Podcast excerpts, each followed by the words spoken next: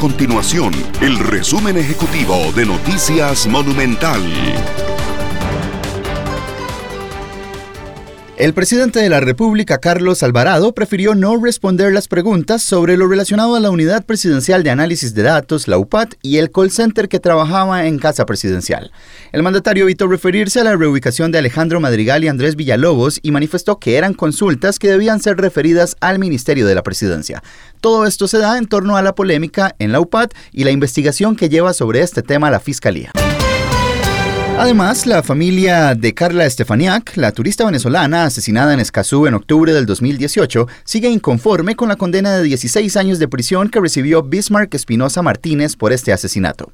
Precisamente, la defensa legal de la familia presentó el lunes un recurso de apelación de sentencia, solicitando que se anule parcialmente la pena impuesta y que se realice un nuevo juicio de reenvío para que sean otros jueces los que analicen la pena a imponer. Nuestro compromiso es mantener a Costa Rica informada. Esto fue el resumen ejecutivo de Noticias Monumental.